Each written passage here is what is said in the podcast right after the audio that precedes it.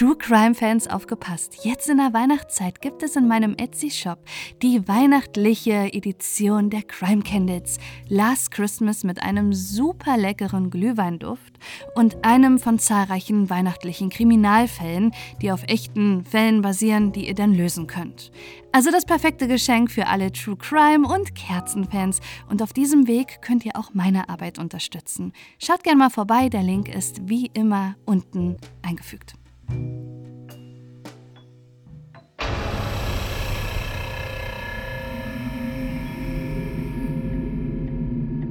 Es ist der 20. Dezember 2018, vier Tage vor Weihnachten. Und in der kleinen niederbayerischen Gemeinde Grafentraubach liegt Schnee, als die Polizei auf dem Weg zu einem schweren Einsatz ist. Sie sind auf dem Weg zur großen, imposanten Villa im Dorf, wo sie so kurz vor dem Weihnachtsfest eine schreckliche Botschaft überbringen müssen. Sie wissen, dass sie gleich mit Tränen und Trauer konfrontiert sind. Sie wissen allerdings nicht, dass sie gleich der Person gegenüberstehen werden, die für das rätselhafte Verbrechen verantwortlich ist.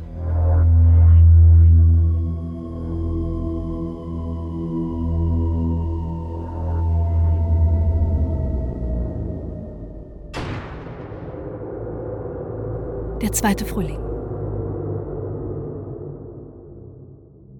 Als sich Peter und Cheryl bei einer Dinnerparty in der britischen Grafschaft Windsor kennenlernen, ist es Liebe auf den ersten Blick. Cheryl ist seit drei Jahren geschieden. Sie hat ihre amerikanische Heimat für ihr Studium der Zahnmedizin in München verlassen. Dort hat sie ihren Ex-Mann kennengelernt, sie haben geheiratet und zwei Töchter bekommen. Für Cheryl könnte ihre Karriere nicht besser laufen. Sie gilt als eine der führenden Expertinnen in der Kinderzahnheilkunde. Ihre Praxis läuft gut und sie ist millionenschwer. Doch in der Liebe läuft es weniger gut. Als ihre Mutter stirbt, wird der 50-Jährigen bewusst, dass sie eine Veränderung braucht. Nach 27 Jahren Ehe lässt sie sich scheiden und zieht nach Großbritannien, wo eine ihrer Töchter aufs Internat geht. 2011, drei Jahre später, kreuzen sich die Wege von Peter und ihr, und um Cheryl ist es geschehen. Der neun Jahre ältere Peter ist Sprössling eines Adelsgeschlechts aus dem 17. Jahrhundert. Er ist in Deutschland geboren, liebt das mondäne Leben und Reisen, sowie auch Cheryl, und er ist seit zehn Jahren Single. Nach nur vier Monaten Beziehung macht er ihr bei einer gemeinsamen Reise in Cheryls alter Heimat München einen Heiratsantrag. Die beiden könnten nicht glücklicher sein. Sogar die britische Tageszeitung Daily Mail porträtiert 2013 Cheryl und Peter in einem ihrer Artikel über das Liebesglück in der zweiten Lebenshälfte, in dem sie sagen, wir wussten, dass wir für immer zusammenbleiben werden. Doch das für immer wird nur fünf Jahre halten.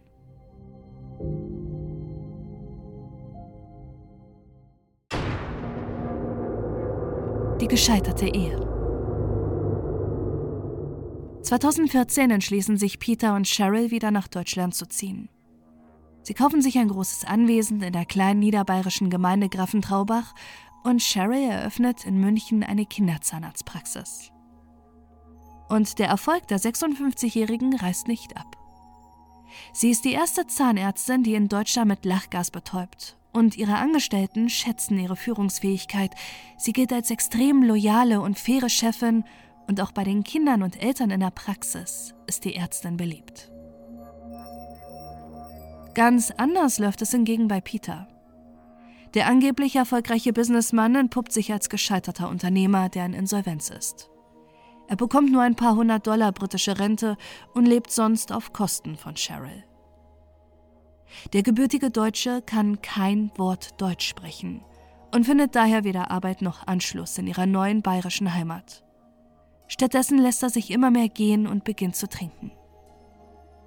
Für Cheryl, der nichts wichtiger ist, als dass die beiden nach außen hin wie ein mondänes, luxuriöses Paar wirken, anstatt ihre ernsthaften Eheprobleme anzugehen, entpuppt sich ihre zweite Heirat als absolute Enttäuschung. Damit Peter beschäftigt ist, stellt sie ihn in ihrer Praxis an. Doch stattdessen schreibt er ihre jüngeren Angestellten bei Facebook an und versucht mit ihnen zu flirten.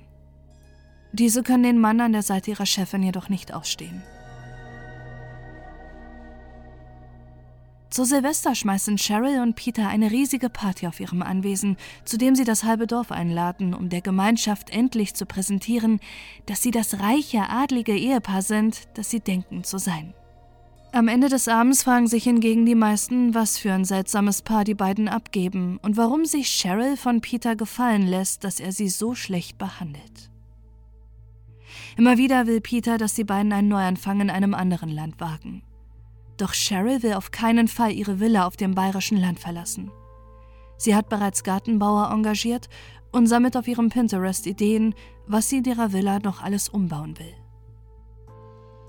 Während sich Cheryl darüber beschwert, dass sie sich ausgelaugt und überarbeitet fühlt, muss sie, wenn Peter doch mal was im Haushalt macht, daneben stehen und ihn loben und anhimmeln.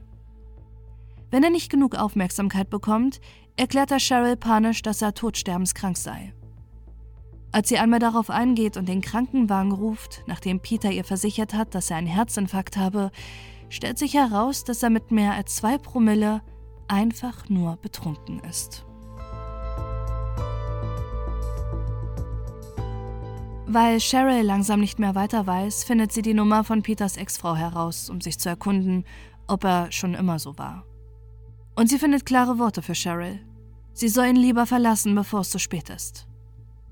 Auch zu ihr soll er anfangs charmant gewesen sein und ihr erzählt haben, dass er ein adliger, wohlhabender Geschäftsmann sei. Am Ende hat er auf ihre Kosten gelebt und soll bei Streit oder Meinungsverschiedenheiten gewalttätig geworden sein. Doch Cheryl will nicht auf Peters Ex-Frau hören. Niemals will sie das Image, das sie sich aufgebaut hat als adlige Ärztin, einfach fallen lassen. Doch der Fall kommt unaufhörlich. Peter und Cheryl leben mittlerweile aneinander vorbei. Sie schlafen in getrennten Betten, essen nicht mehr zusammen und die meiste Zeit verbringt er am PC. Cheryls Suchverlauf bei Google lässt vermuten, wie es um die Ehe mittlerweile steht. Mit Mitte 60 nochmal durchstarten, Männer in Beziehung verstehen und entweder wird mein Mann dement oder er ist ein Arschloch, tippt sie in die Suchzeile. Sie kontaktiert einen Scheidungsanwalt und schlägt ihrem Mann eine Trennung vor. Peter rastet daraufhin aus und randaliert in der Villa, bis Cheryl die Polizei ruft.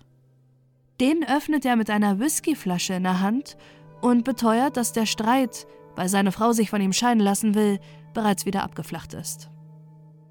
Als die Polizei ihn auf das beachtliche Wesen anspricht, erwidert er, dass er es sich auch leisten kann. Schließlich sei er reich. Doch die bevorstehende Trennung scheint das Paar auch in den nächsten Tagen weiter zu beschäftigen. Am 22. November 2018 postet Peter wütend auf Facebook, wenn man gedemütigt wird, muss man sich wehren. Es ist Zeit zurückzuschlagen. Danach wird es still um ihn.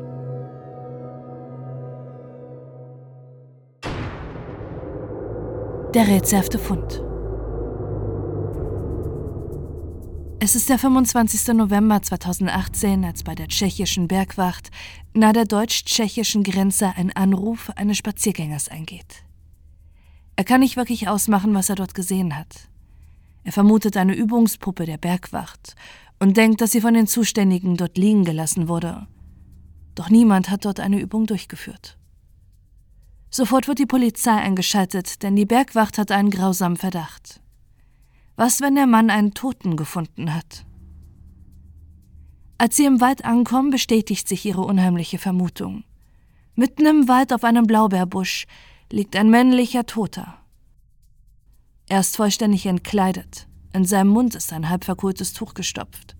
Er hat keine Zähne und am Hals blutige Würgemale. Der Tote wird nach Budweis überführt, wo der tschechische Ermittler Jiří Rožicka den Fall übernimmt. Später wird er sagen, dass der Tote aus dem Blaubeerbusch der unfassbarste Mordfall in seiner Karriere war. Kein anderer hat ihn bisher so beschäftigt und kein anderer hat ihn bisher so entsetzt. Die Obduktion des Toten ergibt, dass der Mann nicht länger als 24 Stunden tot gewesen sein kann, als er gefunden wurde und er mit einer Schnur oder einem Draht erwürgt wurde. Doch nichts deutet auf seine Identität hin.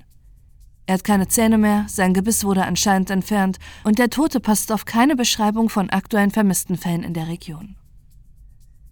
Der Ermittler vermutet, dass der Unbekannte vielleicht ein Urlauber ist, möglicherweise sogar aus Deutschland. Doch auch in den umliegenden Hotels gibt es keinen Mann, der nicht ausgecheckt hat. Ruzicka entschließt sich daher zu einem eher ungewöhnlichen Schritt. Er gibt ein Foto des Toten an die deutschen und tschechischen Medien in der Region, die dieses in der Hoffnung veröffentlichen, dass ihn niemand wiedererkennt. Aber auch dieser Versuch, dem Unbekannten eine Identität zu geben, verläuft uns nichts. Ruzicka weiß mittlerweile nicht mehr weiter, bis ihm etwas einfällt. Der Tote hat eine Narbe an der Hüfte, die nach einem chirurgischen Eingriff aussah. Was, wenn der Tote darüber identifiziert werden könnte? Er lässt den Toten noch einmal untersuchen. Diesmal soll die Rechtsmedizin den Unbekannten aufschneiden. Und Jerzy Ruzicka hat recht.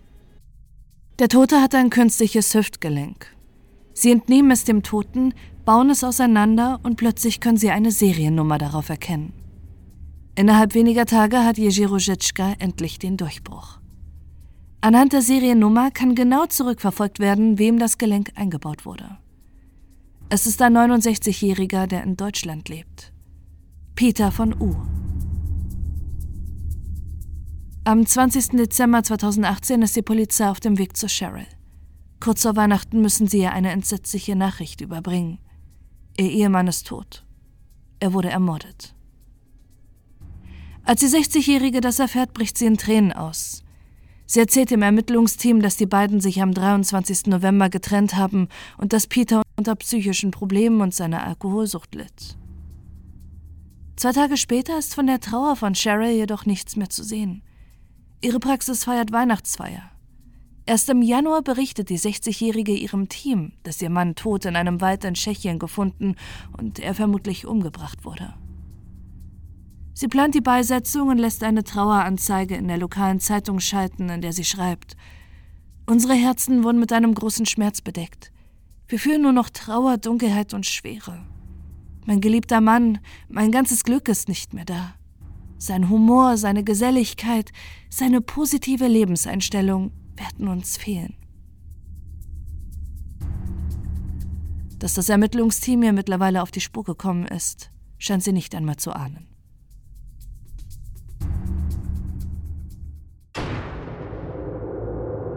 Mörderin oder Opfer?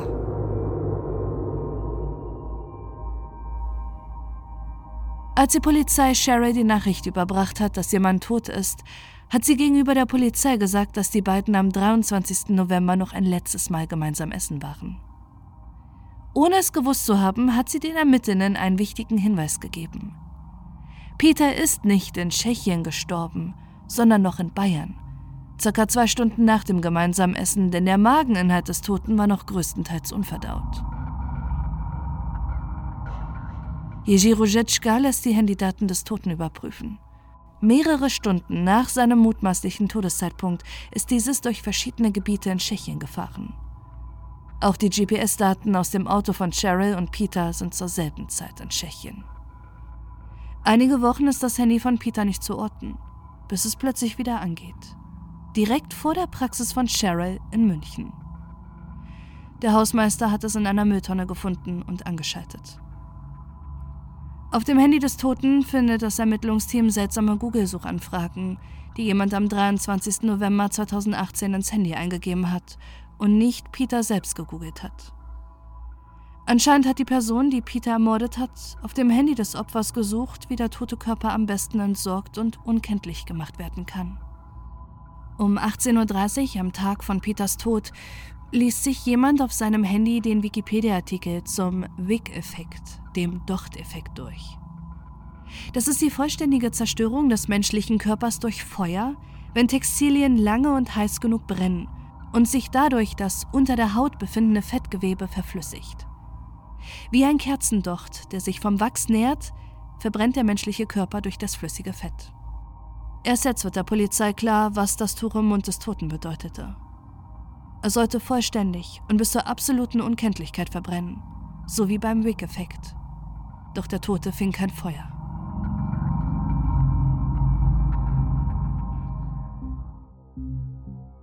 Für die Polizei sind es genug Indizien. Es gibt nur eine Person, die den Todestag mit Peter verbracht hat, die Zugriff auf das gemeinsame Auto sowie sein Handy hatte, das Wochen später direkt vor ihrer Arbeitsstelle gefunden wurde. Seine Ehefrau Cheryl hat ihn getötet. Am 12. Februar 2019 wird Cheryl von U in ihrer Villa verhaftet. Und sie präsentiert dem Ermittlungsteam ihre ganz eigene Version der Geschehnisse. Sie hat aus Notwehr gehandelt. Wenn nicht Peter an diesem Abend gestorben wäre, hätte er sie ermordet. An einem Tag im November hat sie im Schrank von Peter eine Garotte versteckt gefunden. Ein Drahtseil mit zwei Griffen an den Enden. Ein Folter- und Mordwerkzeug. Am Abend nach dem gemeinsamen Essen habe sie dann laut eigener Aussage Peter damit konfrontiert, was sie gefunden hat. Er sei plötzlich aufgestanden, habe zu ihr gesagt, er wolle ihr zeigen, was das ist, habe die Garotte um ihren Hals gelegt und sie habe sich gewehrt. Es sei zu einem Handgemenge gekommen, und als Cheryl kurzzeitig die Kontrolle hatte, habe sie die Garotte um Peters Hals gelegt und zugezogen. Danach hat sie ihrem toten Mann die Zahnprothesen entfernt, seinen Körper in Plastikplanen eingewickelt, ins Auto geladen, die Garotte zerschnitten und entsorgt und ist nach Tschechien gefahren. Sie hätte nicht gedacht, dass nur einen Tag später dort im Wald der Tote bereits gefunden wird.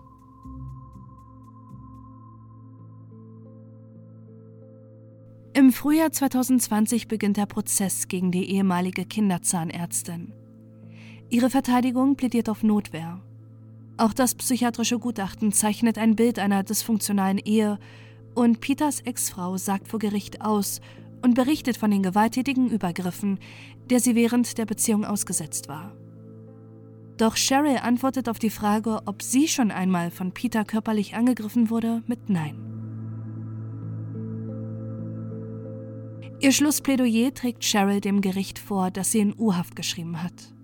Es trägt den Titel Schlusswort und beginnt mit Ich wollte es nicht, aber ja, er ist gestorben.